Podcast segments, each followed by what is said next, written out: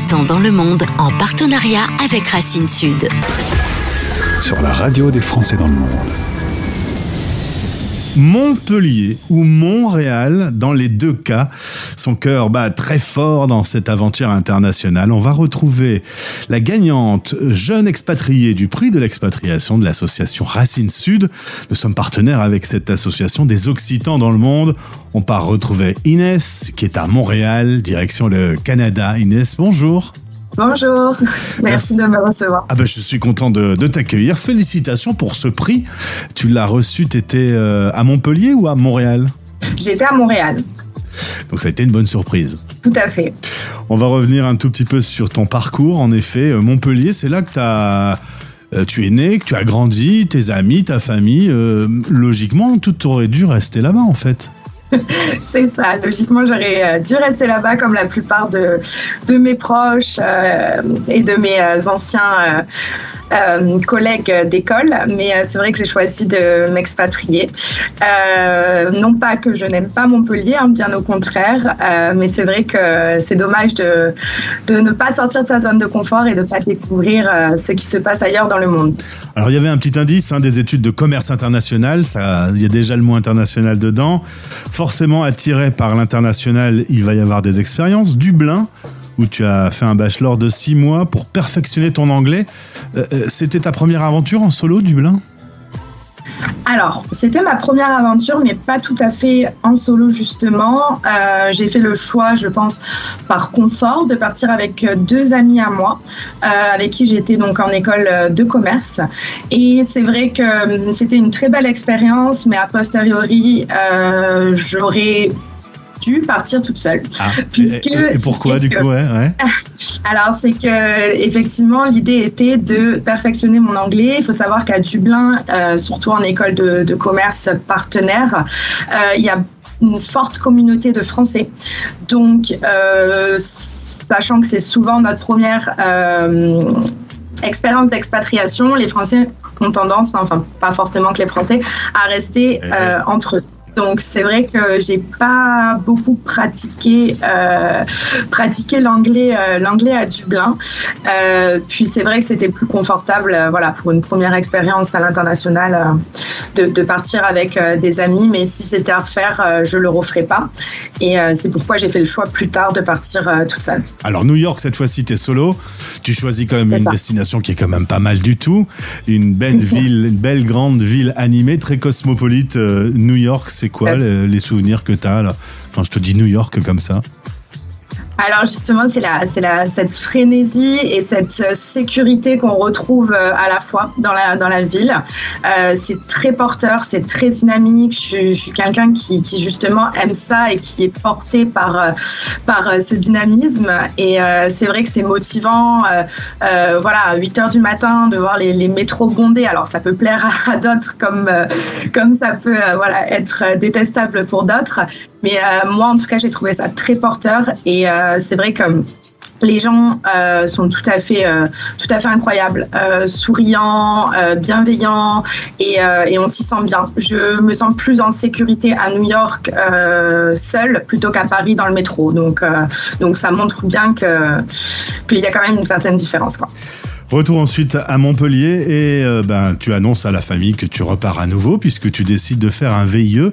C'est pas grave de rappeler aux auditeurs ce qu'est un VIE. Euh, est-ce que tu peux rappeler euh, quelles ont été tes démarches pour trouver un poste? On rappelle juste rapidement que c'est faire une mission à l'international mais dans une boîte française. Tout à fait, c'est ça, c'est le, critère. Euh, les démarches, euh, c'est vrai que ça va être, euh, ça, va être un petit peu euh, réduit dans le sens où en fait les, les, euh, offres d'emploi sont seulement euh, publiées sur le site donc CV Web hein, de Business France qui va donc gérer toutes les offres d'emploi. Donc il faut vraiment être très actif sur ce genre de, de, de, site et puis faire aussi appel à son réseau qui pour trouver un VIE pour moi est, est quand même très important puisque c'est grâce au réseau que j'ai pu trouver, trouver mon VIE actuel. je me permets aussi de revenir sur une autre étape avant Montréal, j'avais signé pour un VIE en Australie, à Sydney. et en fait, le Covid donc est arrivé et ne m'a jamais laissé donc partir en Australie. Et c'est là que justement Racine Sud et Emmanuel Darras sont intervenus à la suite donc de mon annulation de, VIE euh, pour m'aider à trouver donc un VIE au Canada. C'est vrai que l'Australie a fermé ses frontières, c'était impossible d'y aller. Donc, euh, tu as trouvé. Euh, et t'as fallu combien de temps pour trouver ce VIE Six mois. Il faut compter six mois. Mmh. Mmh, et là, tu trouves une entreprise qui est de Montpellier Décidément, on y retourne tout le temps. Une euh, boîte euh, qui fait du logiciel de gestion de files d'attente et qui a euh, un bras à, Montpellier, à, Montréal. Donc là, c'est à nouveau le départ. C'est en octobre 2021, mais évidemment, on le sait, en octobre à Montréal, eh ben c'est l'hiver. Et là, tu vas arriver dans une ville très froide. tu vas pas beaucoup adorer tes premières semaines. On va être honnête.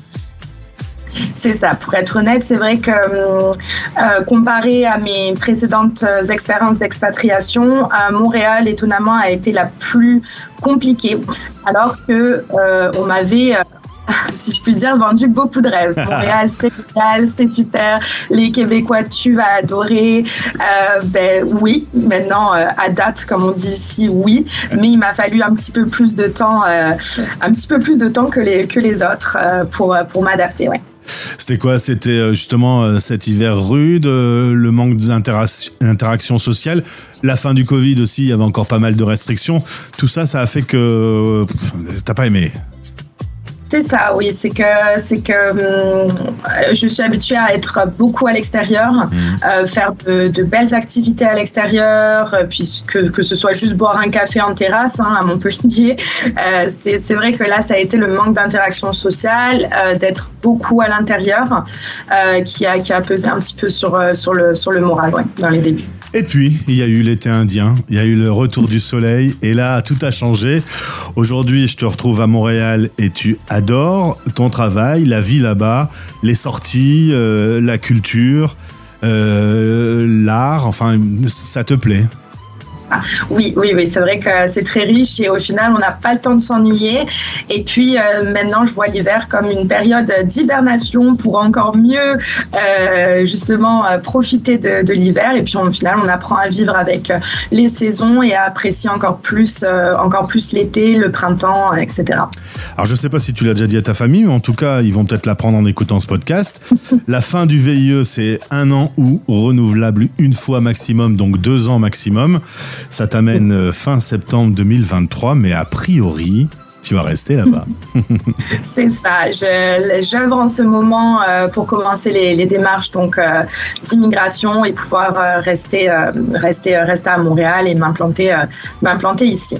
Ça veut dire quoi concrètement chercher à obtenir ce visa fermé?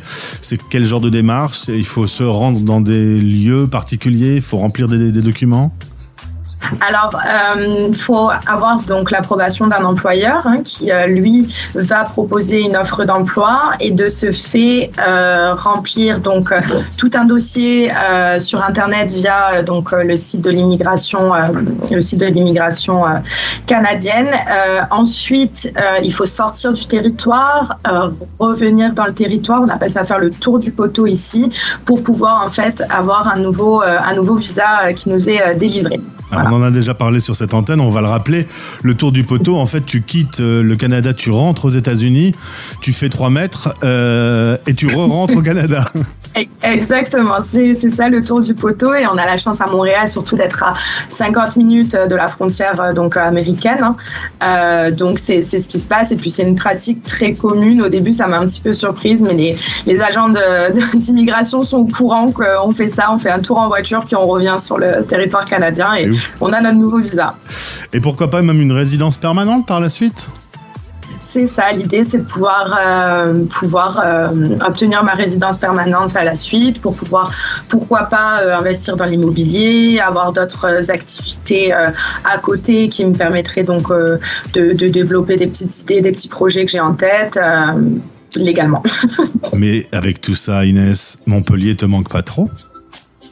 Alors si, c'est vrai que le plus compliqué, c'est quand même être loin de mes proches. Je suis à un âge où j'ai mes amis qui commencent à se marier, à avoir des enfants, tout ça. Et c'est vrai que c'est là qu'on commence à avoir un petit peu euh, le mal du pays, mais c'est plus pas le mal du pays, mais c'est euh, se sentir, euh, sentir qu'on rate des événements importants. pour nos proches, c'est plutôt ça.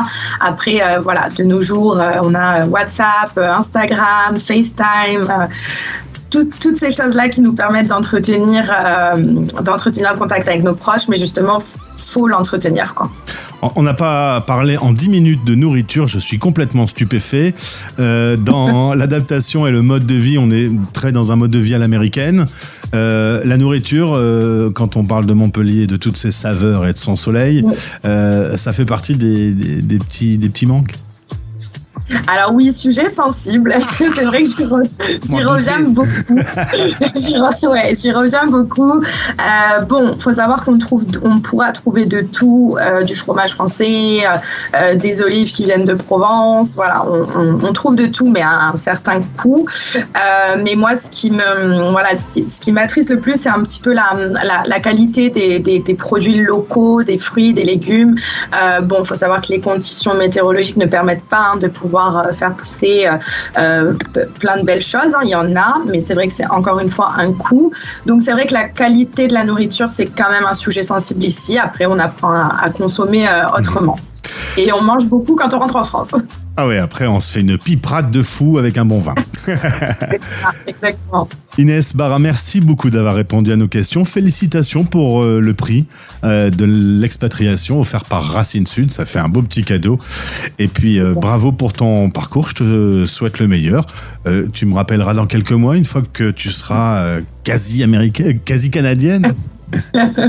Très bien, mais écoute, merci à toi Gauthier pour ton accueil. À bientôt, au revoir. À bientôt. Un Occitan dans le monde en partenariat avec Racine Sud. Retrouvez ce podcast sur le site de notre partenaire et sur françaisdanslemonde.fr.